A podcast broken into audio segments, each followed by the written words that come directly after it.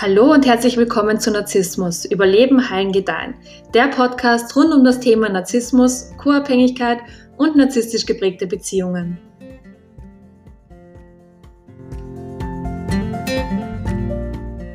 Ich möchte heute in diesem Video über die Gefühle Schuld und Scham sprechen, weil diese Gefühle tragen wir einfach alle in uns. Und vor allem narzisstisch geprägte Persönlichkeiten lieben es einfach, mit diesen Gefühlen zu spielen, um von anderen Menschen das zu bekommen, was sie gerne haben möchten. Und deswegen denke ich, dass es richtig wichtig ist, diese beiden Gefühle auf einer tieferen Ebene zu verstehen und auch zu heilen, damit wir diesen Menschen einfach da keine Angriffsfläche mehr bieten. Und gerade das Gefühl der Scham wird einfach von so vielen Menschen ein Leben lang herumgetragen, ohne dass sie es wirklich richtig heilen. Und wichtig zu verstehen ist einfach, dass das Gefühl der Scham ähm, der Grund ist, warum viele nicht das, was sie im Leben erreichen wollen, erreichen. Weil ähm, wenn man wirklich ein glückliches und zufriedenes Leben haben möchte, dann muss man einfach seine eigenen inneren Wunden und eben auch diese Scham heilen. Weil die, das Gefühl der Scham einfach so viele äh, Lebensbereiche negativ beeinflussen kann. Und wenn wir aufwachsen, dann entwickeln wir gewisse Glaubenssätze und Regeln darüber, wie die Welt funktioniert und wie das Leben ähm, aussieht. Und wir lernen, was richtig und was falsch ist und wir lernen, welche Worte und welche Taten andere Menschen verletzen und welche Worte und Taten andere Menschen nicht verletzen. Und wir lernen also Regeln und wenn wir dann etwas Falsches machen oder etwas Falsches sagen, dann empfinden wir Schuld. Und wenn wir beispielsweise wütend auf einen anderen Menschen sind und deswegen irgendetwas Böses zu ihm sagen, dann fühlen wir uns im Nachhinein schuldig. Und es gibt wirklich tausend Gründe, weswegen wir uns schuldig fühlen können. Zum Beispiel, weil wir irgendjemandem etwas weggenommen haben oder weil wir einen anderen Menschen betrogen haben oder weil wir irgendjemanden vernachlässigt haben. Und gerade co-abhängige Menschen und auch so People-Pleaser haben so ein generelles Gefühl der Schuld in sich. Und ähm, sie haben immer irgendwie auf einer tieferen Ebene das Gefühl, irgendjemand anderen im Stich zu lassen. Und das Positive an der ganzen Sache ist, dass das Gefühl der Schuld auf jeden Fall etwas ist, worüber wir hinwegkommen können und was wir auf jeden Fall heilen können. Und um darüber hinwegzukommen, müssen wir in einem ersten Schritt die Verantwortung dafür übernehmen, was wir gesagt oder gemacht haben. Und wenn wir die Verantwortung übernehmen und Empathie für den Menschen empfinden, dem wir etwas angetan haben und wenn wir einfach sehen, was das, was wir gemacht haben, in einer anderen Person angerichtet hat und wenn wir einfach so die Hand heben und sagen so, okay, ich habe einen Fehler gemacht, dann ähm, können wir in einem weiteren Schritt sagen so, ja, ich bin halt auch nur ein Mensch, ich habe einen Fehler gemacht und ähm, ich übernehme aber jetzt die Verantwortung, es tut mir richtig leid und es kommt nicht mehr wieder vor. Und erst dann, wenn wir eben die Verantwortung übernommen haben und wenn wir uns für das, was wir gemacht haben, entschuldigt haben, dann können wir uns selbst verzeihen und dann können wir dieses Gefühl auch gehen lassen. Und der Grund, warum Menschen in dem Gefühl der Schuld stecken bleiben, ist einfach der, dass sie die Verantwortung für das, was sie getan haben, nicht übernehmen wollen.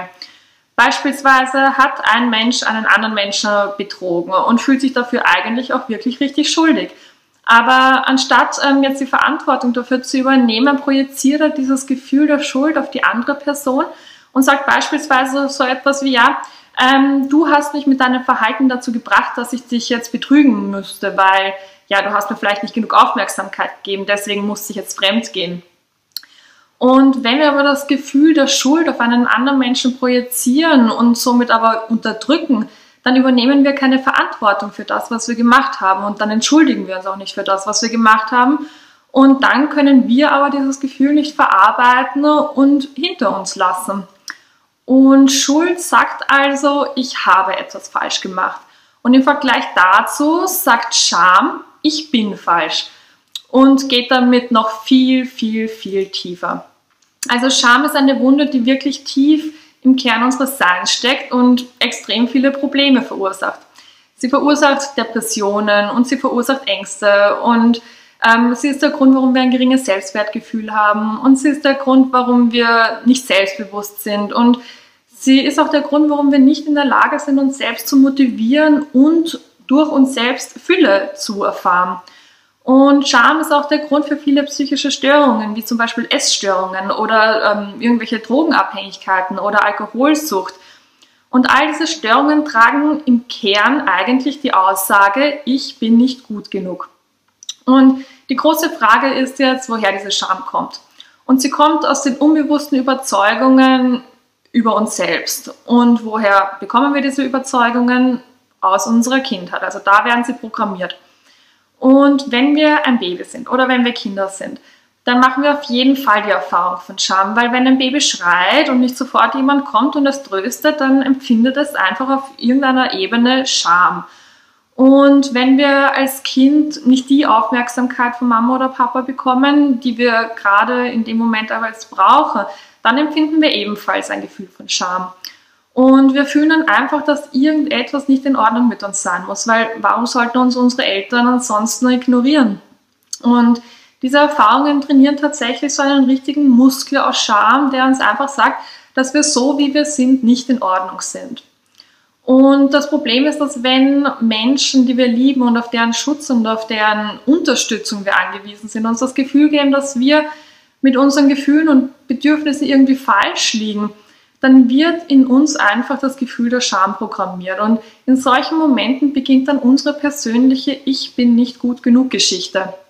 Und ich möchte aber an dieser Stelle erwähnen, dass ähm, ich nicht den Eindruck vermitteln will, dass alle Eltern jetzt schlecht oder missbräuchlich sind, das Problem ist einfach, dass wir als Babys oder als Kinder noch äh, nicht die Logik besitzen, um zu verstehen, warum die Mama jetzt vielleicht gerade keine Zeit für uns hat, weil sie vielleicht gerade fünf unterschiedliche, also fünf verschiedene Sachen gleichzeitig machen muss. Oder wir besitzen als Baby und als Kind noch nicht die Logik, um zu verstehen, warum uns der Papa jetzt ignoriert, weil er vielleicht halt eben gerade telefoniert oder in die Arbeit gehen muss. Und ähm, wir können als Kind, also wir besitzen eben nicht die Logik, um als Kind verstehen zu können, dass unsere Mutter vielleicht narzisstische Anteile hat und, und, uns deswegen gerade so behandelt, wie sie uns behandelt. Oder wir verstehen als Kind auch nicht auf einer logischen Ebene, dass unser Vater uns vielleicht deswegen vernachlässigt oder nicht für uns da ist, weil er selbst halt ein emotional nicht verfügbarer Mensch ist. Und ähm, wir können als Kind auch nicht auf einer logischen Ebene begreifen, dass unsere Eltern uns vielleicht deswegen so behandeln oder deswegen so erziehen, weil sie selbst als Kind schon so erzogen wurden und vielleicht auch körperlich oder ähm, emotional misshandelt wurden und uns deswegen eben heute so behandeln, ähm, wie sie uns halt eben behandeln. Weil ich denke wirklich, dass die Intention der meisten Eltern sehr, sehr gut ist und dass die Vernachlässigung oder dass der emotionale Missbrauch nicht bewusst stattfindet, weil die meisten Eltern einfach so auf Autopilot schalten und beginnen ihre Kinder halt eben einfach so zu erziehen, wie sie selbst auch erzogen wurden. Oder sie lassen das Leben halt einfach so passieren und achten jetzt nicht wirklich bewusst darauf, was jedes Kind individuell von ihnen braucht. Und da uns aber als Baby und als Kind eben diese Logik fehlt, um genau das zu erkennen und genau das zu verstehen, glauben wir einfach ganz automatisch, dass das Verhalten unserer Eltern an uns liegt.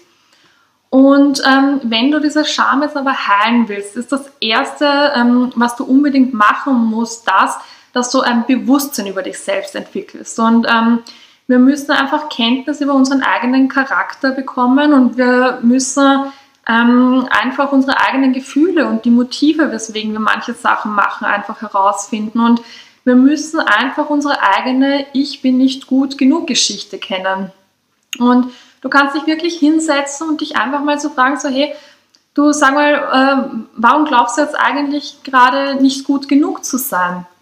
Und du musst auch lernen, dein eigener Coach zu sein und du musst auch lernen, äh, dein eigener Therapeut zu sein. Und Du musst in der Lage sein, deine beste Freundin zu sein oder halt dein bester Freund. Und du musst auch in der Lage sein, äh, Selbstgespräche mit dir zu führen. Und ähm, Gespräche, in denen du dich halt einfach fragst, ähm, ja, warum denke ich jetzt, diesen tollen Job nicht bekommen zu können? Oder warum denke ich jetzt, diesen super heißen Typen nicht daten zu können? Oder warum denke ich jetzt, diese extrem attraktive Frau nicht daten zu können? Und wenn du solche Fragen stellst, dann äh, wird dir deine eigene ähm, Ich bin nicht gut genug Geschichte ins Bewusstsein rücken. Und ich empfehle dir wirklich, äh, dich mit dieser Geschichte gut auseinanderzusetzen und sie auch willkommen zu heißen und ähm, dich auch wirklich zu fragen in jedem Moment, warum du dich jetzt gerade so fühlst, wie du dich fühlst, weil dann wird auf jeden Fall irgendetwas ans Licht kommen und, und dann wirst du an die Wurzel dessen kommen, was dich dazu bringt, Scham zu empfinden. Und wenn du deine Scham heilen willst oder generell deine inneren Wunden heilen willst, dann musst du wissen, ähm, wie diese Scham und wie diese inneren Wunden in dir einfach aussehen und was genau im Leben dich so richtig triggert. Und das ist dann nämlich der Moment, äh, in dem du dich wirklich auf einer tieferen Ebene selbst kennenlernst. Und es ist auch super wichtig, äh, Mitgefühl mit dir selbst zu haben, wenn deine Ich bin nicht gut genug Geschichte hochkommt. Und du darfst das, was da hochkommt, auch nicht bewerten und verurteilen, weil Scham genau das ist, nämlich eine Bewertung von Dingen. Und du musst dir stattdessen sagen können, so, okay, ähm, ich weiß, ähm, oder so, ja, weißt du was, äh, das, was ich fühle, das ähm, darf ich jetzt auch fühlen und das ist auch vollkommen okay, aber was mache ich jetzt damit?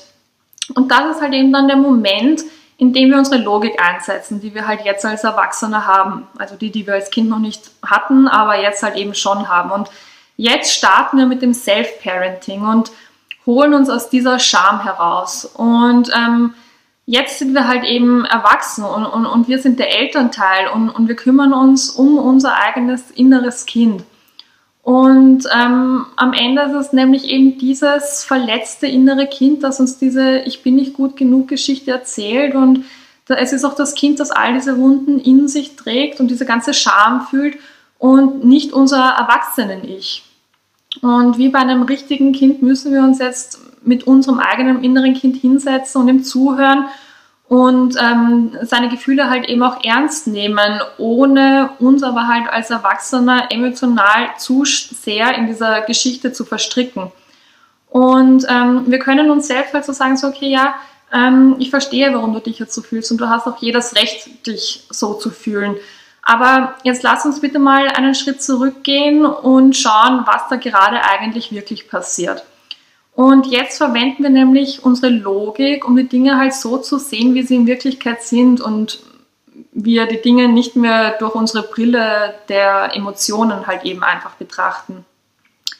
Das wichtigste Tool also, um Scham loszuwerden, ist Self-Parenting und ein echtes Interesse dafür zu entwickeln, wie unsere eigene Ich bin nicht gut genug Geschichte aussieht. Weil diese Ich bin nicht gut genug Geschichte ähm, kontrolliert halt einfach wirklich jeden Aspekt unseres Lebens. Also diese Geschichte beeinflusst einfach, ob wir Karriere machen und ob wir die Karriere in dem Bereich machen, in dem wir sie machen wollen. Und diese Geschichte beeinflusst auch, welche Freunde wir in unserem Leben haben und ähm, welche Qualitäten diese Freundschaften haben. Und ähm, sie beeinflusst einfach, welchen Partner wir in unser Leben ziehen. Und ähm, sie beeinflusst, wie viel Geld wir machen. Und sie beeinflusst, was und wie wir essen.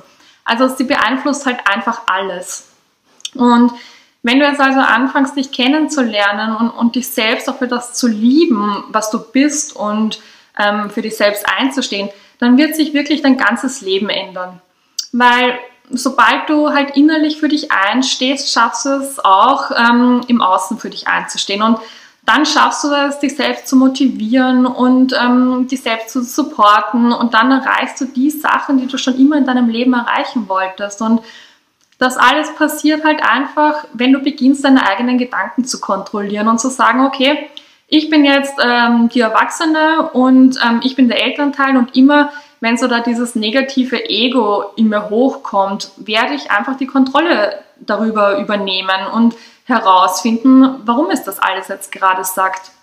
Und ich werde dann, sobald es das alles halt eben ausgesprochen hat, alles auf eine logische Ebene runterbrechen und mich selbst motivieren.